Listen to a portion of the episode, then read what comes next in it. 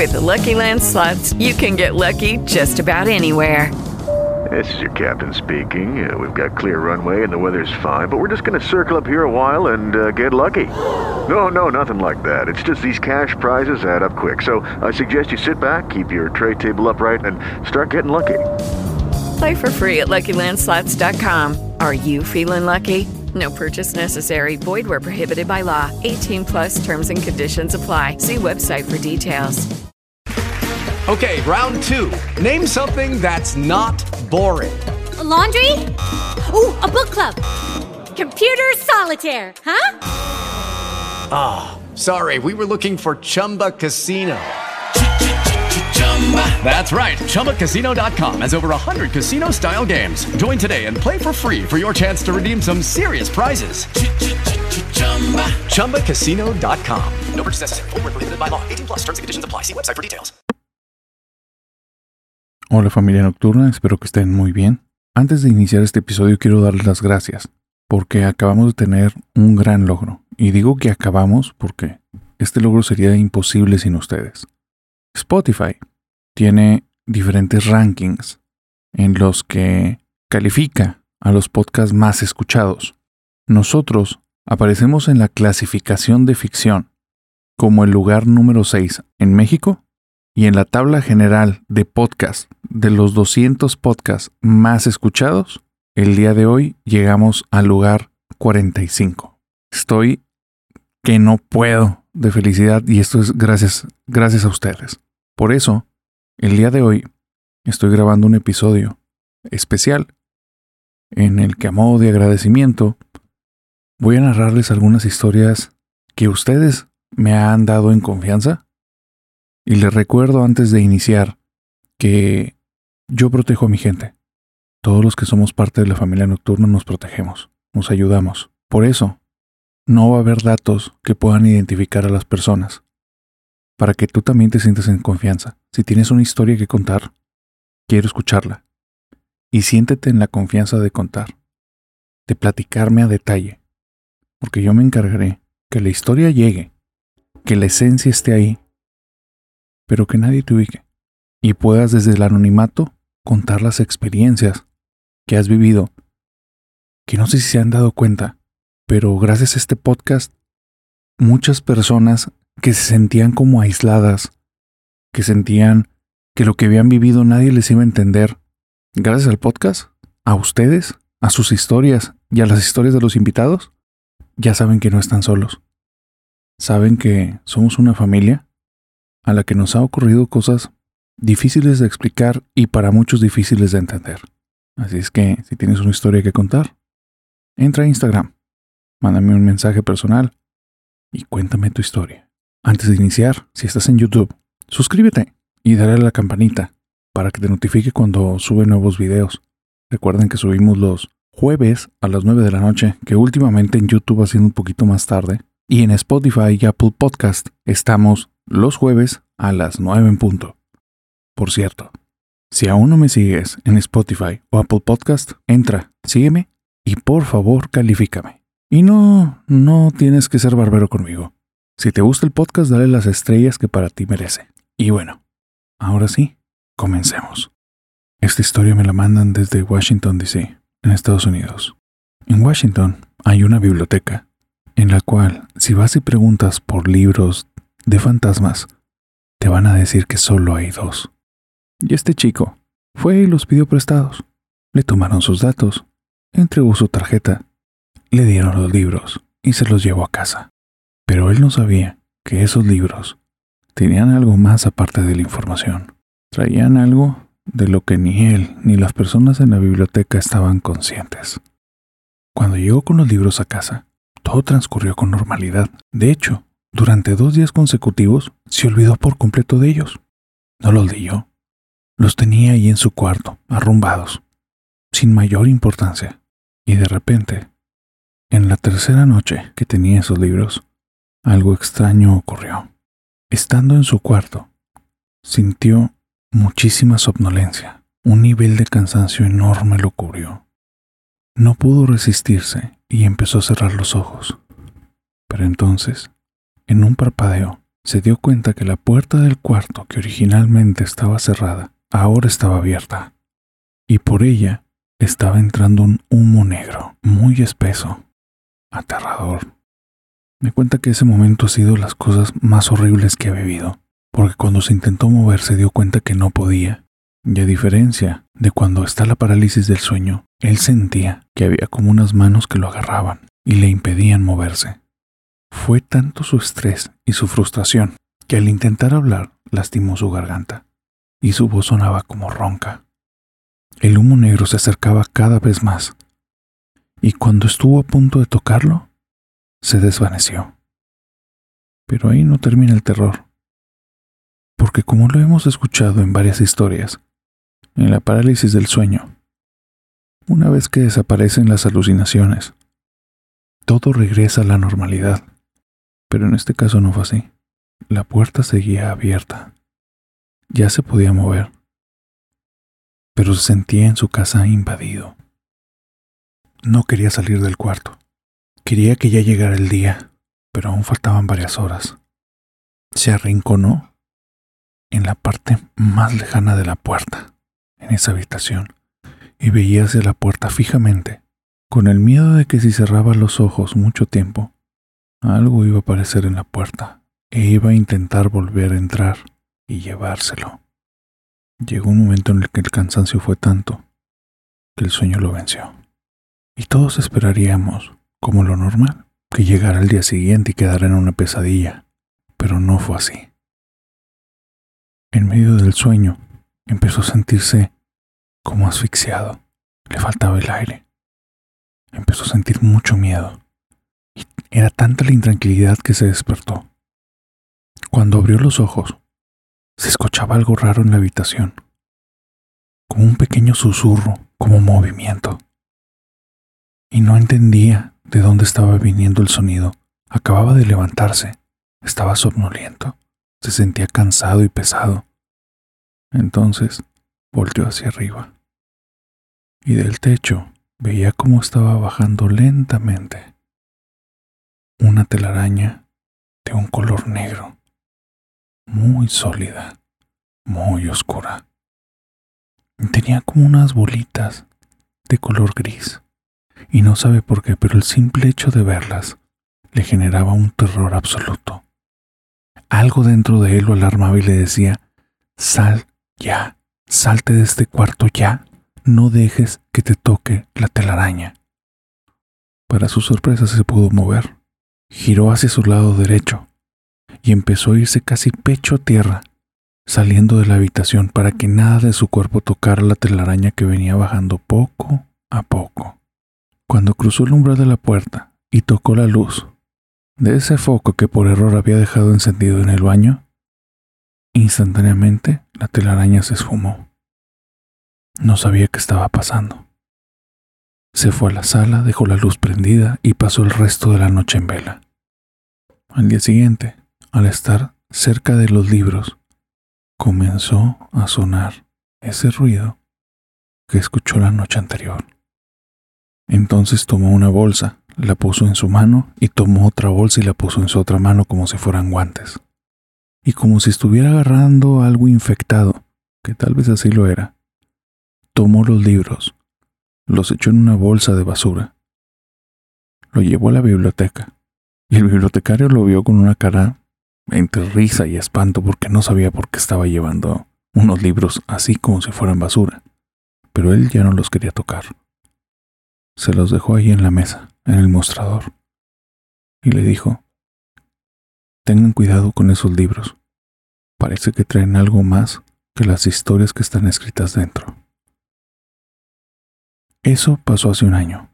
Después de entregar los libros, la casa se sintió mejor y no ha vuelto a ocurrir nada.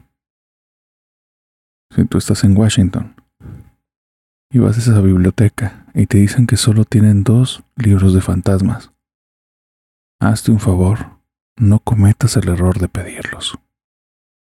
Esta historia me la mandan desde Michoacán, México.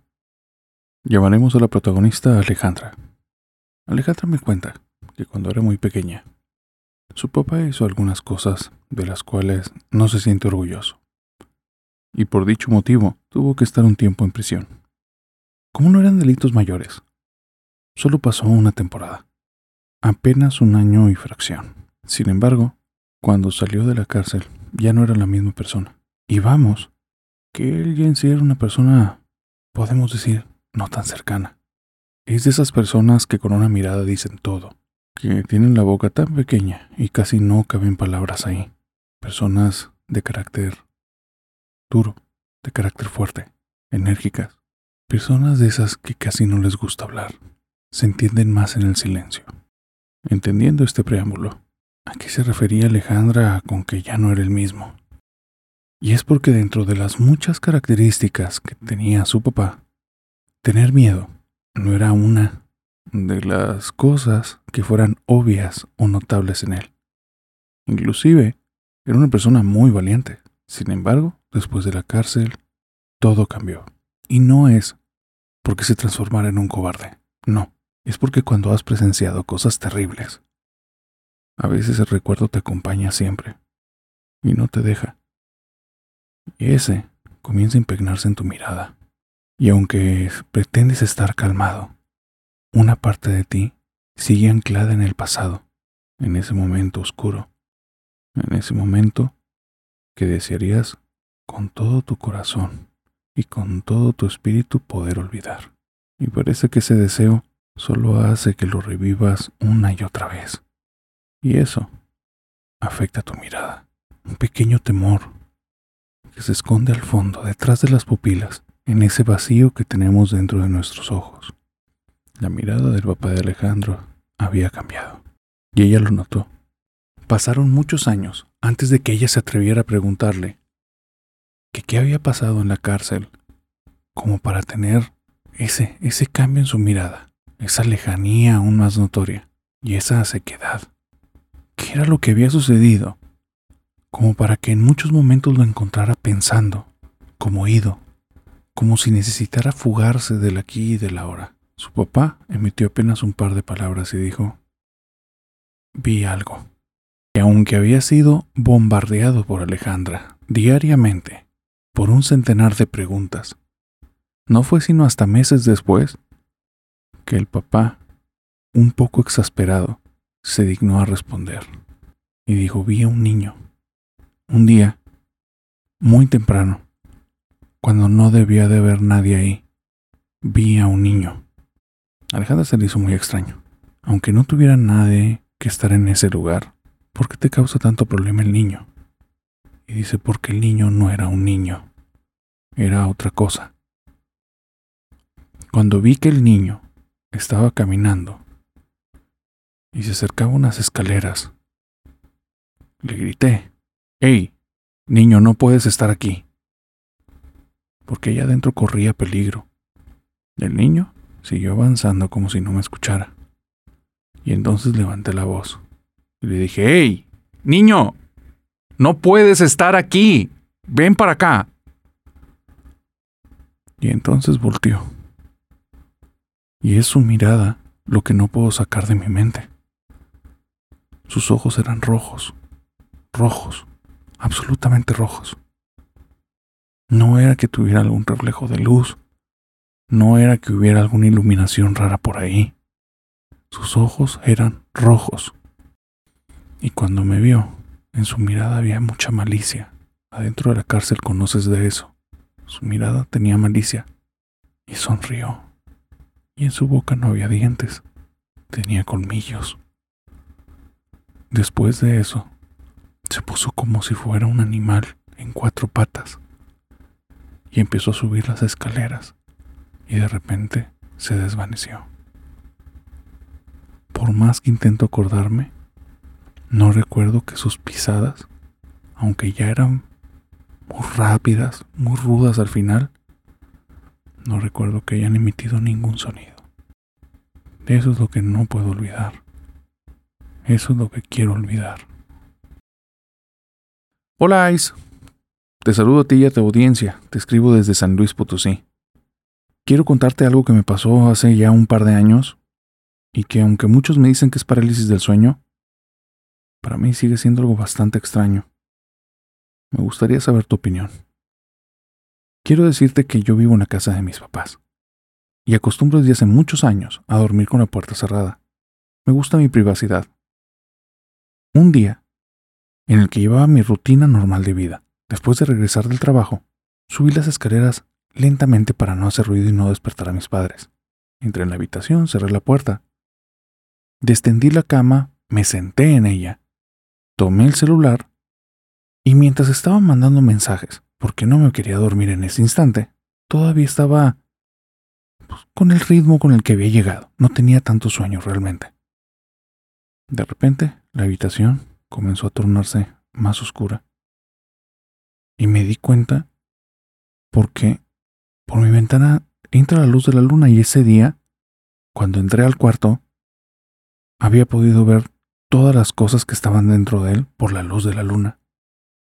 De un instante a otro, la luz de la luna ya no estaba. Cuando volteo la puerta, la puerta está completamente abierta.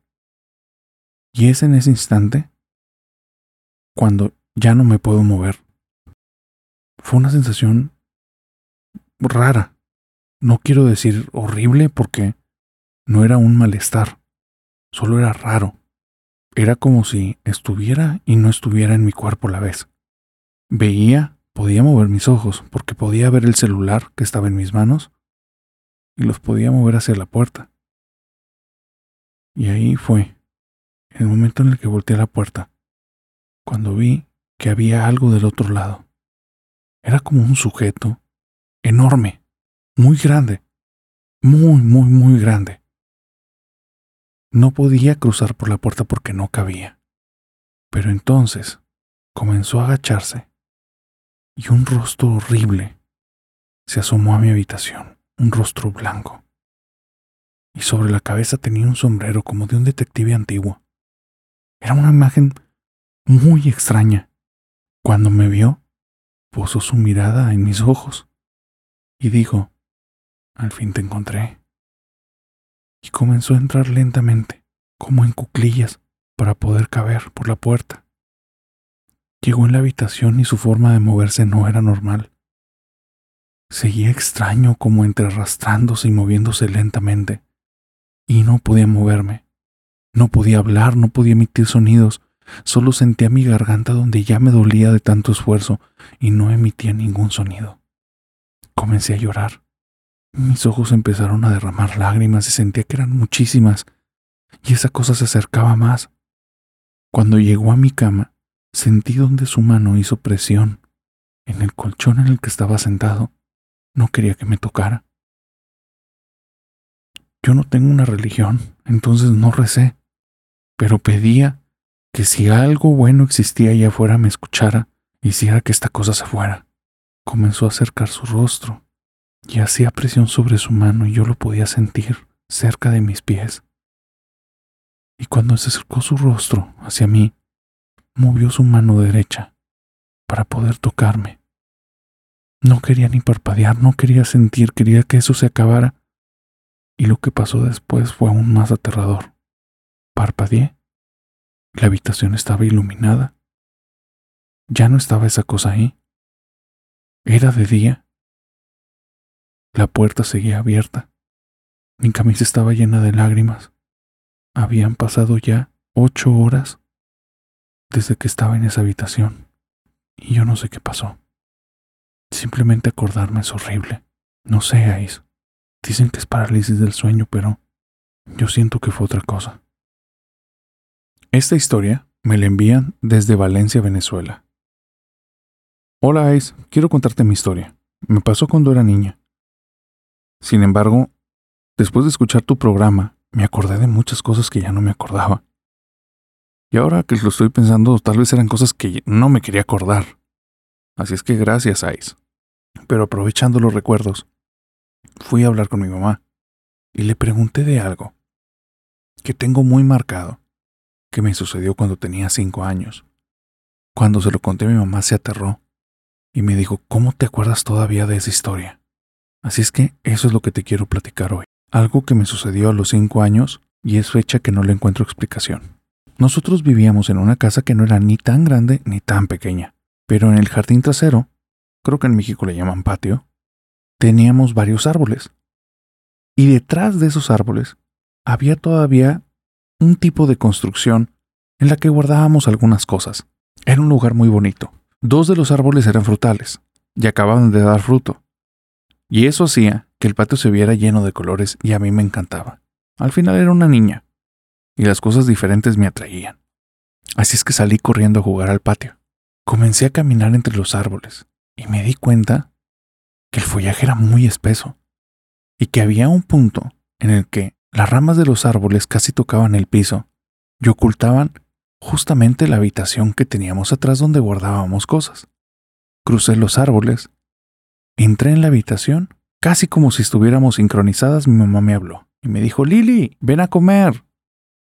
Me volteé porque traía mucha hambre y sin pensarlo, comencé a correr, pero no di ni siquiera dos pasos cuando vi algo muy extraño, una telaraña.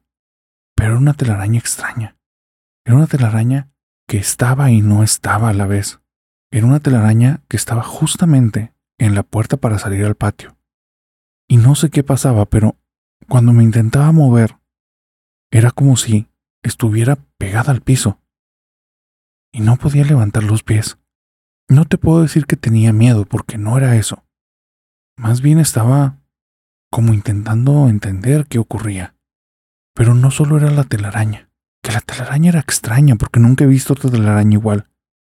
Se movía, como si fuera agua. Tenía unos colores como blancos y grises. Era muy rara. Lo extraño era que yo escuchaba los sonidos detrás de la telaraña como si estuvieran muy lejos, muy, muy lejos. Casi como si yo estuviera bajo el agua. Fue algo muy raro. Seguía estando ahí y mi mamá me gritaba, Lili, ¿dónde estás? Vente a comer. Yo quería decirle, estoy acá, mamá, sácame de la telaraña. Pero me daba cuenta que no, no podía mover los labios, no podía hablar, no me podía mover. Hello, it is Ryan, and I was on a flight the other day playing one of my favorite social spin slot games on chumbacasino.com. I looked over the person sitting next to me, and you know what they were doing? They were also playing Chumba Casino. Coincidence? I think not. Everybody's loving having fun with it. Chumba Casino is home to hundreds of casino style games that you can play for free anytime, anywhere, even at 30,000 feet. So sign up now at chumbacasino.com to claim your free welcome bonus. That's chumbacasino.com and live the Chumba life. No purchase necessary. VGW Group. Void were prohibited by law. See terms and conditions. 18 plus. Y la voz de mi mamá sonaba muy lejos. Comencé a preguntarme si realmente estaba tan lejos el patio. Y de repente, de entre la maleza, aparece mi mamá. Cuando me ve, abre mucho los ojos y se empieza a acercar hacia mí lento. Y es hasta que llega a la puerta que la telaraña desaparece y yo puedo moverme. Cuando hace unos días le recordé esto a mamá, ella muy sorprendida me dijo que cómo me acordaba de esa historia. Y le pregunté que si era cierto, o sea, que si había pasado eso. Y me dice, es que tú me contaste eso. Pero eso yo no fue lo que vi. Lo que yo vi es que una vez que te vi en el umbral de la puerta, estabas como congelada. Estabas viendo al frente, pero te quedaste con un pie en el piso y en el otro pie como un poco levantado, como si te hubieras quedado congelada a medio correr. De hecho, tus manos estaban en una postura como si te hubieran tomado una foto corriendo. Y cuando me acerqué contigo, te empezaste a mover normal. Yo me dije que era uno de esos juegos de niños que uno ya como adulto no entiende. Y esa es la historia, Ice. No sé qué sucedió. ¿A alguien más le ha pasado eso? Estamos llegando cerca a la mitad del episodio. Cuéntenme qué tal. ¿Les está gustando? Recuerden que si estás en YouTube, dale suscribir. Si te está gustando estas historias, dale like y pícale la campanita.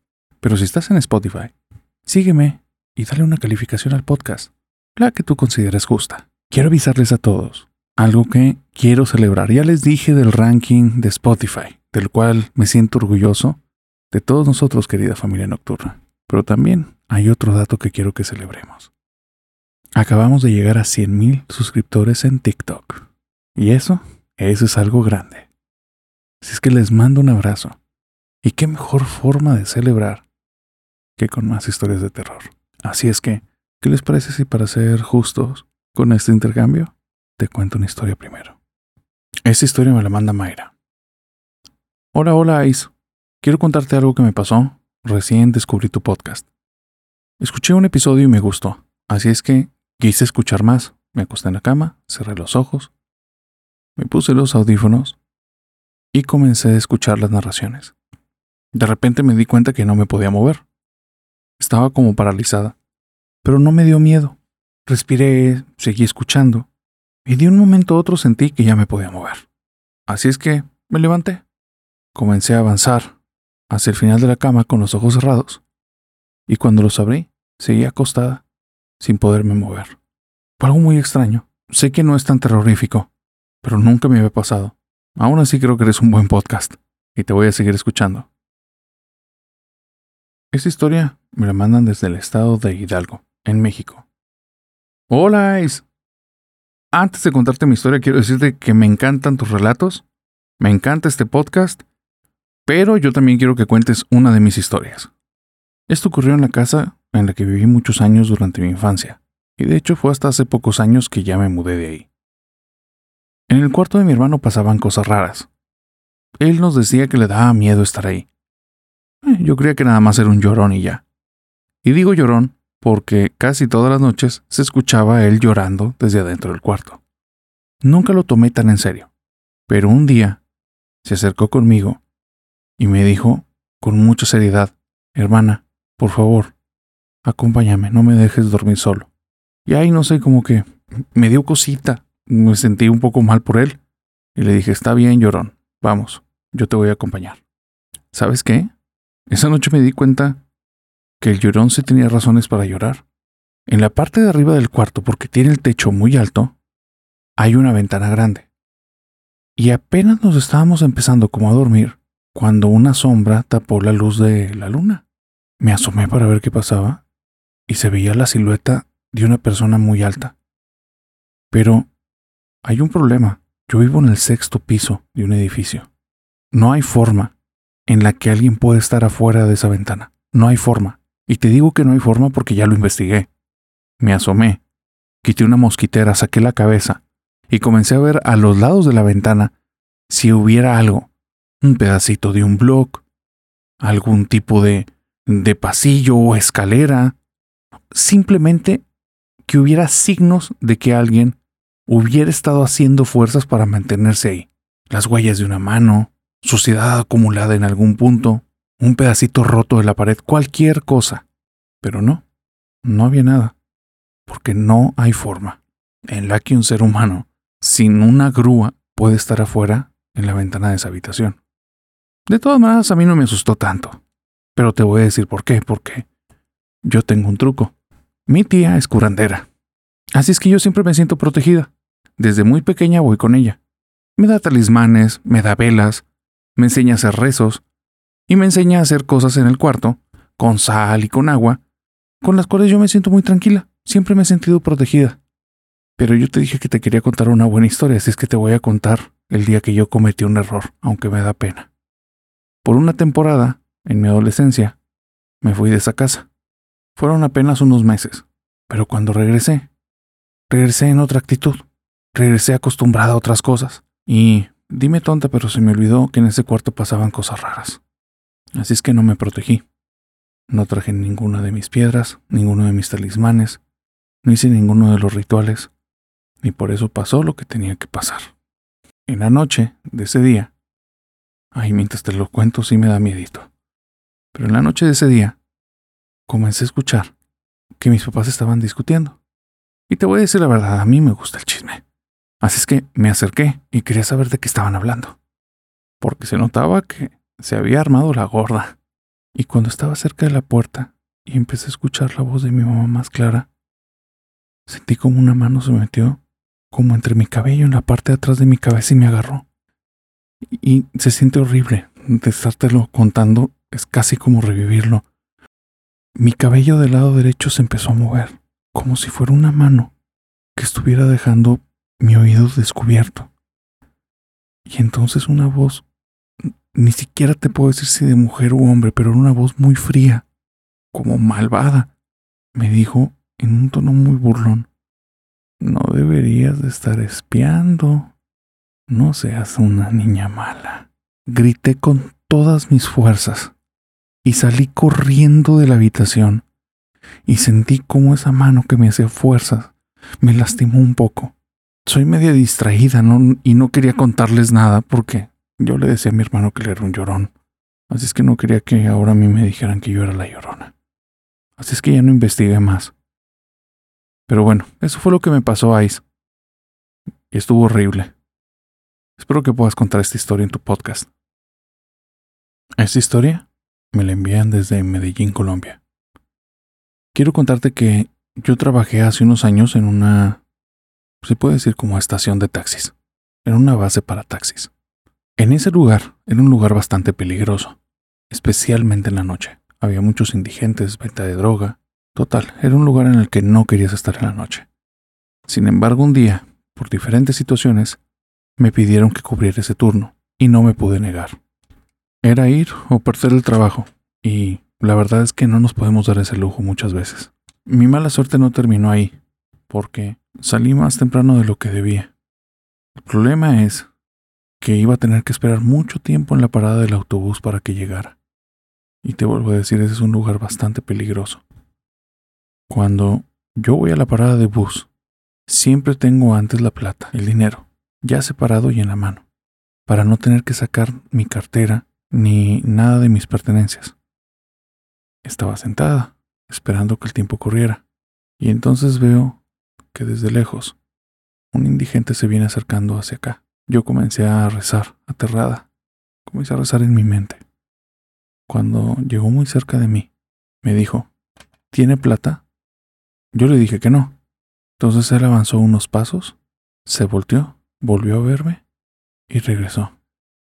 Se puso otra vez al lado mío y me volvió a preguntar, ¿tienes plata? A mí me empezó a dar mucho miedo y le dije, no, ya le dije que no. El señor empezó a caminar, se detuvo y volteó y se me quedó viendo, pero su mirada era distinta. Yo estaba realmente sintiéndome preocupada. Siguió haciendo lo mismo por 15 minutos, pero no era exactamente lo mismo. Lo notaba como molesto, como si poco a poco estuviera perdiendo su temple y se veía tenso. Yo creía que tenía otra intención. Mentalmente no paraba de estar rezando. Y le pedí a Dios que por favor me cuidara y estuviera conmigo. Fue entonces cuando noté que alguien más estaba detrás de mí, y donde volteé había otro indigente. Pero este era extraño. Estaba como bien vestido, pero sabía que era un indigente. Se me quedó viendo, mantuvo su mirada fija y comenzó a acercarse lentamente hacia la luz del faro mercurial en el que yo estaba. Ya habían pasado casi 25 minutos desde que estaba en ese lugar y aún faltaba tiempo para que llegara el bus. Cuando el señor se acercó, solo se me quedó viendo y me dijo, Buenas noches, y me acercó su mano como para que la saludara. Yo no quería hacerlo, pero se me quedó viendo con una mirada un poco severa. Entonces acerqué la mano y lo saludé. Me preguntó que si tenía mucho tiempo ahí, y empecé a tener mucho más miedo. Me preguntó que si había salido del trabajo o por qué estaba esa hora en ese lugar. No quería responderle, porque mientras él decía eso, el otro se acercaba por un lado y me preguntaba que si tenía plata. Cuando lo hizo dos o tres veces más, me di cuenta que ya traía algo en la mano que no traía las primeras veces que me preguntó. No sabía qué era, pero me sentí en peligro. El señor que estaba bien vestido me preguntó que si creía en Dios y me aterré. Me preguntó que se acostumbraba a ir a misa y le dije que no.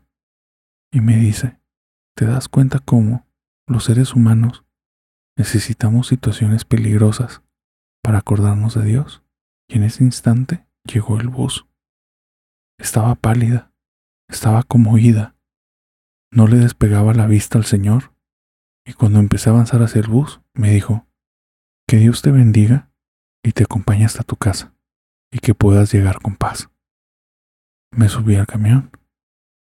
No despegué mi vista de él hasta que ya estábamos tan lejos que no se veía. Pero sabes que hay algo muy extraño. El señor que me pedía plata jamás se acercó al otro, pero era como si no lo viera, como si no lo percibiera. Cuando se detuvo el del autobús, me vio fijamente a mí, pero nunca le dirigió la mirada al otro señor.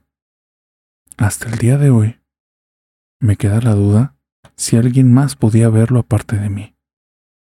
Y fue aún más raro cuando llegué a mi casa y mi mamá me recibió diciendo, Qué bueno que llegaste con bien, hija. Estuve pidiendo a las ánimas del purgatorio toda la noche para que llegaras con paz a casa. Hola Ice, me estoy poniendo al tanto con tu contenido. Realmente me gusta mucho. Siento que lo haces muy bien. Soy una persona que igual le gusta el tema, pero sin embargo no he experimentado nada similar, salvo en una única ocasión. Y eso es lo que te quiero contar hoy. Trabajé en una cafetería durante un par de años. Y en la cafetería decían que se parecía un niño. La verdad es que casi durante el primer año y medio que estuve ahí, nunca me tocó ver nada. Lo único que sí pasaba, y era raro, es que toda persona que le tocara el turno de la mañana, se encontraba el letrero de la venta de las tazas tirado en el piso, siempre tirado en el mismo lugar. La verdad es que el letrero solo tenía una cinta de doble cara, y nosotros creíamos que la cinta no tenía la fuerza suficiente para soportar el peso de ese letrero, porque el letrero era como de un tipo de plastiquito. No era tan pesado, pero tal vez lo suficiente para que se cayera. Solo era raro que siempre terminaba en el mismo lugar. Pero un día pudimos ver por qué pasaba eso en esa cafetería. Estábamos mi compañera y yo en el turno de la noche. Solo quedaban un par de parejas. Y de repente, las dos, estando en el lado de la barra, preparando cafés, algo jaló nuestra atención, como que en el rabillo del ojo, y volteamos al mismo tiempo, justo al estante donde están las tazas. Te debo de decir algo, el estante es alto, llega casi hasta el techo, y las tazas están muy arriba. Nosotros para alcanzarlas tenemos que pararnos de puntitas. Pero digamos que un niño definitivamente no las va a poder alcanzar si no es que se cuelga, se trepa ahí o utiliza una silla. Bueno, ese día cuando estaban solo unas parejas en esa cafetería y que algo jaló nuestra atención, lo que vimos fue algo, pues, extraño. La mano de un niño salía de una de las paredes de al lado, no del medio de la pared, o sea, era como si estuviera simplemente tapado por la pared. Y de ahí salía su mano, tomó el letrero y lo aventó, y cayó donde siempre caía. Corrí al instante para allá porque quería saber quién era el que nos jugaba entonces esa broma, y cuando llegué a esa esquina, en la que no hay salida, no había nadie. Me asomé en el baño, no había nadie. Comenzamos a revisar toda la sala, el área de las mesas, y no había nadie en la parte de almacén tampoco. Y haciendo memoria, ese día no había entrado ningún niño en ningún momento a esa cafetería. Esta historia viene desde Bogotá, Colombia. Desde que escuché tu TikTok, sabía que te tenía que contar esto que te voy a decir. Al día de hoy me pasan muchas cosas extrañas en mi vida. Algunos dicen que lo que tengo es un don. La verdad es que no sé si es un don o no, pero te voy a comentar el día que comenzó todo. Mi mamá venía muy triste del trabajo. Me dijo que si la acompañaba al velorio de una compañera, que murió de manera repentina. Nadie se lo esperaba.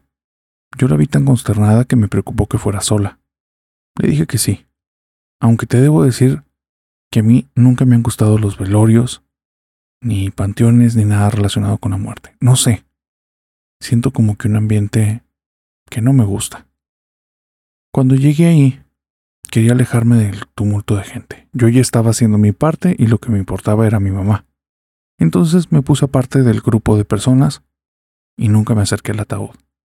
De repente, se acercó una señora y se puso al lado mío. Cuando la vi, me le quedé viendo y cruzó su mirada con la mía. Y me preguntó, como un poquito consternada, Oye, ¿tú sabes a quién están velando? Se me hizo la pregunta más rara del mundo. ¿Para qué estaría ahí la señora si no sabe a quién están velando? Y en eso pensé, Bueno, tal vez está acompañando a alguien como yo. Igual y no se quiere acercar. Pero le dije la verdad. Le dije, pues la verdad no, no sé quién están velando, pero sé que era una compañera del trabajo de mi mamá. Le señalé a mi mamá, que estaba ahí entre el grupo, y mi mamá me estaba viendo raro. La señora se quedó viendo al grupo y estaba como oída. Eh, yo creo que esa, esa forma de estar es normal en, en los velorios. Me dio curiosidad saber a quién estaban velando, así es que me acerqué. Y no ocupé llegar ni siquiera al ataúd, porque había una foto grande de la persona arriba del ataúd. Lo había apagado la empresa. Y sí, Ice, en efecto. Creo que lo que estás pensando es exactamente lo que ocurrió. La persona de la foto era la señora que se paró al lado mío unos momentos antes. Cuando vi la fotografía, volteé a ver a la señora y se acercó y me dijo, ¿por qué está mi fotografía ahí? ¿Por qué mi hijo está llorando y por qué nadie me contesta más que tú? Es como si nadie me pudiera ver, nada más tú. Sentí que la sangre se me iba al piso. Me dio miedo, pavor, frustración, no sabía qué hacer. Me quedé congelada y después solo volteé con mi mamá y le dije, vámonos ya. No volví a ver a la señora. Pero después de eso comenzaron a pasar muchas cosas. Hubo familiares que me contactaron en sueños, familiares que ya habían muerto hace mucho tiempo, y me dieron mensajes y sabía cosas que no tenía forma de saber de otra manera. Y en algunas ocasiones logro ver la muerte detrás de las personas. Y sé que les va a pasar algo muy pronto. Y hasta el día de hoy eso no ha fallado. Por eso, aunque unos dicen que es un don, la verdad es que no sé. No sé si sea un don o una maldición. Saludos a toda la gente que te escucha, Ice. Yo quiero contarte que vivo en una zona arqueológica. Siempre hemos sabido que aquí pasan cosas raras en la casa. Pero yo soy bastante escéptica. Sin embargo, a raíz de la pandemia tuvimos que empezar a pasar todos mucho tiempo dentro de la casa. Y ahí es donde, pues, pues sí, confirmé que en la casa sí pasaban cosas raras. Cuando estábamos todos juntos, de repente se sentían donde algunos le jalaban el cabello. Y en más de una ocasión vimos donde el cabello se levantaba y se estiraba hacia atrás, aunque no había nada ahí que estuviera provocándolo. A mi papá le tocan la puerta del cuarto y todos lo escuchamos. Pero estamos seguros que nadie fue el que la tocó. Y lo que me sucedió ya en algunas ocasiones es que estando acostada, comienzan a jalarme la sábana. Y me doy cuenta porque en algunas ocasiones no estoy dormida y veo cómo se empieza a recorrer hasta caerse de la cama. Realmente no son cosas tan aterradoras, pero sí nos queda claro que hay algo viviendo en nuestro hogar y no le gusta dejarnos tranquilos. Familia Nocturna, gracias por haber llegado hasta el final de este episodio. Coméntenme, ¿cuál fue la historia que más les gustó? También me gustaría saber desde dónde me están escuchando. Y recuerda que si tienes un relato de algo inexplicable que te haya sucedido, puedes contármelo por Instagram. Sería un gusto, un aterrador gusto escucharlo. Familia Nocturna, les deseo un bonito inicio de semana y que tengan dulces pesadillas. Nos vemos el jueves a las 9 de la noche en Hablemos de lo que no existe.